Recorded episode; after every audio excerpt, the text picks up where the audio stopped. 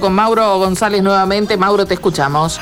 Estamos ubicados en la zona de Barrio Candioti. Eh, precisamente este hecho en particular sucedió en Belgrano y Santiago del Estero hace un rato.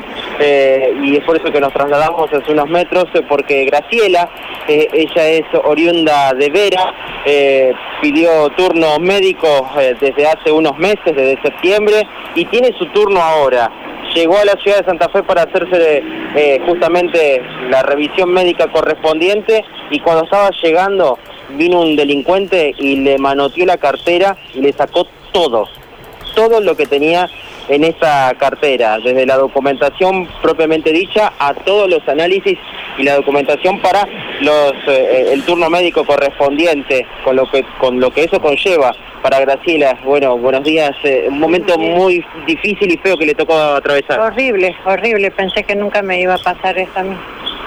Eh, Yo viví, viví 20 años acá. nunca he trabajado toda la vida acá, por todos lados, pero nunca, jamás he pasado una cosa así. Bueno, llegó de Vera para hacerse el turno médico. De Vera, desde las 3 de la mañana. Ahora nos quedamos sin nada. Ahora tenemos que volver a rebobinar todo con PAMI para volver a conseguir todos los, los, turnos.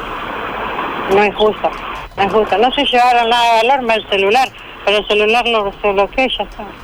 Otra cosa no. Lo importante para usted son los papeles. Para mí lo, más importante son todos los papeles los médicos porque tengo todos los estudios. Y a nosotros nos cuesta salir de allá para hacer todos los estudios. Nos cuesta un montón. Yo tengo que pagar una trafi para que me traiga las órdenes y de acá que me llamen cuando tengan los turnos para volver, para venir a hacerme los estudios. Y no es justo. Lo único que quiero es que me devuelvan mis papeles. Si lo está escuchando, que alguien lo ve, que me devuelvan mis papeles. Nada más. Porque otra cosa de valor no había. Me dijo usted que empezó con los trámites en septiembre. En septiembre, sí.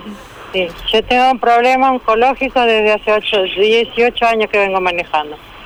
Justamente por eso me mandaron a hacer toda una ecografía de, de tiroides, de todo eso, que salen unos nodulitos, que es lo que lo que están estudiando ahora. Y, Graciela, y, ahora perdí todo. Y ahora cuando fue al médico me dijo que tiene que retomar y hasta marzo. Sí, sí, tengo que esperar hasta marzo. Así que no sé. No sé. Bueno, cuénteme eh, qué perdió, de, además de los, de los papeles, eh, documentación perdió.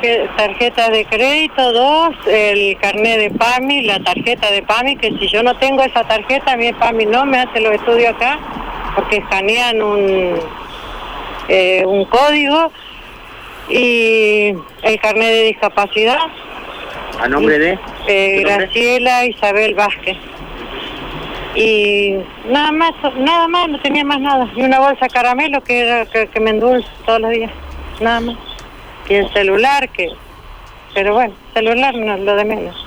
Bueno, ahora sí le hacemos el pedido y ojalá que prontamente pueda recuperar todos los papeles. Ojalá, yo lo, único que quiero es que me vuelvan los papeles, lo demás no me importa, pero necesito los papeles. Porque nos cuesta un montón, nos cuesta un montón para, para conseguir los turnos, para y yo no me quiero morir todavía. No me quiero morir. Hace 18 años que vengo peleando. Gracias. Gracias. Bueno, Mario Karina.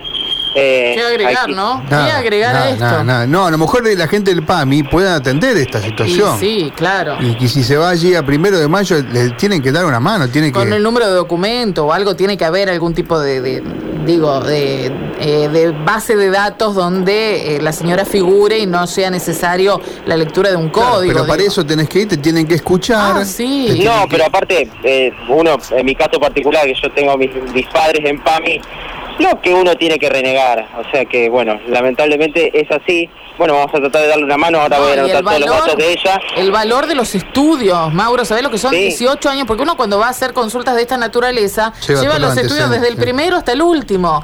Entonces, viste, eso es irrecuperable. Por favor, si alguien los encuentra, pues seguramente el que lo robó no lo va a utilizar, lo descarta. Si lo encuentran tirado por ahí, por favor, júntenlos y nos avisan para que esta señora los pueda recuperar, porque esa es una cosa irrecuperable de otra manera. Bueno, y también le avisamos a la familia de Graciela, porque nos escuchan en porque tenemos la transmisora que está todo bien, ella está bien, no sufrió daños físicos, lo que me decía es que como tenía el medio flojo, o sea, en el, sentido de que no estaba haciendo fuerza con la cartera, cuando se dio cuenta de atrás se la, se la sacó, y no, no generó un forcejeo que podría haber o tirado a ella, que la pueda arrastrar y le genere alguna complicación, o el, o el propio delincuente también eh, haga algo de más. ¿no? ¿El robo fue ahí donde dijiste, Mauro, en Belgrano y Santiago del Estero? Exacto, Belgrano y Santiago del Estero, nosotros estamos ubicados aquí. a ver, muy movido, una zona muy... muy sí, justo es una cortada donde están los talleres de los talleres de las empresas de colectivos. exactamente, Barrio Candiotti, sí, sí, sí. Eh, es una zona muy, pero muy transitada, en donde a 50 metros está calle Ituzaingó, donde me encuentro ahora, eh, y de muchísimo Y lo único valioso que se lleva, que no le va a servir para mucho, es el celular. El celular, pero para ella lo que menos le importa el celular, lo que ella necesita es No, por eso, eh, por ahí hay gente que pueda llegar a encontrar esto tirado, los documentos, ¿no? Que incluso se descartan. Lejos, bueno, no sepan que pueden acercarlo aquí a Perón 2240. Eh, un, sobre amarillo, me dice Graciela, un sobre amarillo en donde están todos los papeles allí adentro. Graciela Isabel va. Tomar el teléfono por las dudas, más, ¿te parece? Sí, sí, sí, sí vamos a tomar todo. Lo llegamos a encontrar, alguien lo llega a acercar aquí a la radio, 2240 Eva Perón 2240, por favor, ¿eh? Dale, abrazo. Gracias, Mauro, gracias. Hasta luego. Bueno, también gracias a nuestro compañero Matías, eh, eh, Matías Ortiz, que pasaba por la zona y advirtió la situación eh, y bueno, que, nos dio aviso porque es una buena forma de poder ayudarla, Graciela, ¿no? Sí. Con nosotros haciendo de puente, por supuesto.